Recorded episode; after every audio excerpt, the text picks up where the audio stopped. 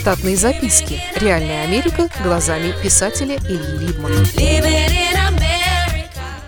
Об отпусках говорить объективно может только свободный дух, потому что он всегда в отпуске и одновременно повсюду. Для нас когда-то под понятием «отпуск» было уехать на юг к теплому морю или в Прибалтику к морю и за грибами и так далее. Все это было территориально ограничено, а про остальной мир мы узнавали из рассказов Марка Пола или Сенкевича. Таким образом, желание отдыхать у нас сводилось главным образом к перемене места обитания на короткий срок. Большему меня, например, никто не научил. Но быть праздным бездельником по умолчанию было не так и плохо. Однако в жизни происходили кое-какие изменения. Выезд в штат с остановками в Австрии и Италии некоторые осматривали как форму отпуска.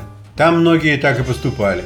Все имеющиеся средства они тратили на всякого рода поездки и экскурсии, говоря себе – что может быть другой такой возможности скоро не представится. Приехав в Штаты, всем было не до отпусков какое-то время, но как только появилась первая возможность поехать куда-то, то ею мы сразу пользовались. Кстати сказать, это отличительная черта русских иммигрантов от других пришельцев – пользоваться отпуском в полной мере и как можно быстрее. Приехавшие из других стран люди имеют для проведения отпусков иные приоритеты долгие годы – я знал португальцев, филиппинцев, поляков и испанцев, которые никуда не ездили в свои отпуска. Впрочем, как и многие американцы. Гаити, Гаити. Не были мы ни в какой Гаити. Нас и здесь неплохо кормят. Помню, что наш первый отпуск был в Майами. Мы остановились в мотеле на бесконечно длинной Коллинз-авеню.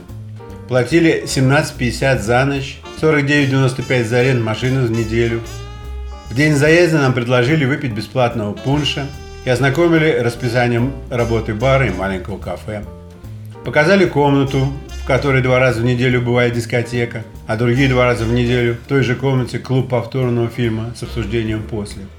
Нам надавали десятки советов и инструкций, куда поехать и что там посмотреть. От мотельного бассейна на океанский пляж нужно было проходить через калитку – на поверхности океана и на пляжном песке было полно нефтяных отходов, которые приставали к ногам черными пятнами. На калитке к мотелю со стороны пляжа висела бутылка с бензином и губка для отмывки ног постояльцев. Надо заметить, что постояльцы нашего мотеля к океану на пляж не выходили совсем. На нас с женой они глядели с удивлением по этому поводу. Себя они величали бандой. Их было человек 12, поджарых мужчин и женщин, загорелых как дервиши и морщинистых как ящерицы. Они практически не двигались со своих мест, а медленно покуривали и потягивали свои дайкари. Бассейн был небольшим и очень чистым. В нем никто не купался и даже не мочил ног. Иногда один из банды говорил что-то, а остальные беззвучно смеялись на это, безукоризненным фарфором зубов.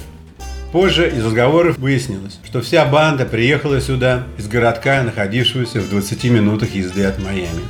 Нам сразу стало понятна природа их глубокого загара. Все они жили в одной комьюнити для пожилых людей. В штате Флорида много таких комьюнити. Про первый отпуск помню, что мы гонялись повсюду, как заводные апельсины. Что денег у нас было так мало, что мне пришлось прибегнуть к не слишком честному спору на деньги с другими отдыхающими – и, конечно, выиграть его. Я нырнул в океанскую бездну с обрыва, заброшенной туда же, десятицентовой монетой, и вернулся через пару минут с монетой в кулаке. Трюк состоял в том, что под водой надо было находиться как можно дольше, и для этого нужно было уцепиться за что-нибудь неподъемное. Монету искать было не надо, потому что другие 10 центов были у меня за щекой. Думаю, что мне следует рассказать отдельную историю под названием «Случай отпуска», а здесь дать про отпуска общую информацию типа, что по американским трудовым стандартам годовой отпуск чаще всего только две недели. Администрация редко соглашается дать их за один прием, или если только вся компания не закрывается на летний отпуск. Многие американцы в отпуска не ездят каждый год по разным причинам, среди которых могут быть такие как нужно делать ремонт дома, или менять крышу, или менять что-нибудь значительное из оборудования в доме, или покупать новую машину – очень немногие из них хотят поехать в Европу. Во-первых, это довольно далеко и дорого для просто поездки общего назначения. Встает масса вопросов, куда девать детей и домашних животных. Кроме того, многим это совсем не так интересно. А если нет приглашения от родственников на свадьбу, например, то зачем туда ехать? А также небезопасно.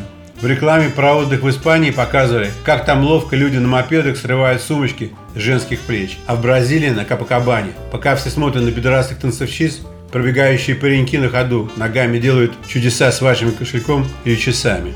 Так что американцы чаще ездят в отпуска по своему континенту, на котором бесспорно много чего стоит посмотреть. Тут тебе и национальные парки, и Гранд Каньон, и Флорида с Диснейлендом, Калифорния с Голливудом, и Пенсильвания с Амишем без пуговиц электричества, и Мэн и Нью-Хэмпшир с осенними лобстерами, а также штаты, где можно поохотиться, половить значительную рыбу, посмотреть на Родео и разные. Некоторые предпочитают ездить отдыхать зимой в Мексику или на острова Карибского моря.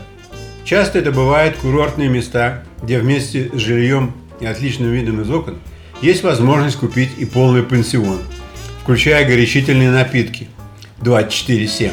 Или номера, в которых вместо воды бренди льется из одного крана, а текила из другого. В такие точки хорошо приезжать на отдых с детьми. Там ваш ребенок всегда в компании себе подобных, накормлен и развлечен. В такие места люди часто приезжают компаниями, чтобы иметь возможность наобщаться друг с другом до отвала, так как общение с друзьями в американской повседневной жизни более лимитировано из-за ежедневной занятости, чем, скажем, в России. Кстати сказать, один из таких отпусков у меня очень детально расписан в повести «Второе дыхание». Кроме курортов, люди отдыхают в так называемых timeshare комьюнити. Это такая форма, когда вами куплено владение квартиры в выбранном вами месте в течение одной конкретной недели в году. Существует форма отдыха океанские круизы. Она хороша для тех, кто хочет посетить разные точки планеты за короткий срок. Обычно расписание круиза построено таким образом, что путешествие между городами происходит в ночное время, а посещение городов – дневное. Штатные записки. Реальная Америка глазами писателя Ильи Либмана. Читайте книги русского писателя современной Америки Ильи Либмана. В них живо и не скучно описываются нестандартные ситуации, происходившие с бывшими гражданами Советского Союза на фоне американского урбанистического ландшафта. Повести «Алиса» с Райкой, «Второе дыхание», «Время апельсина» и «Малыш 21 века» можно приобрести в интернет-магазине «Литрес» или на сайте писателя читаливы.ру.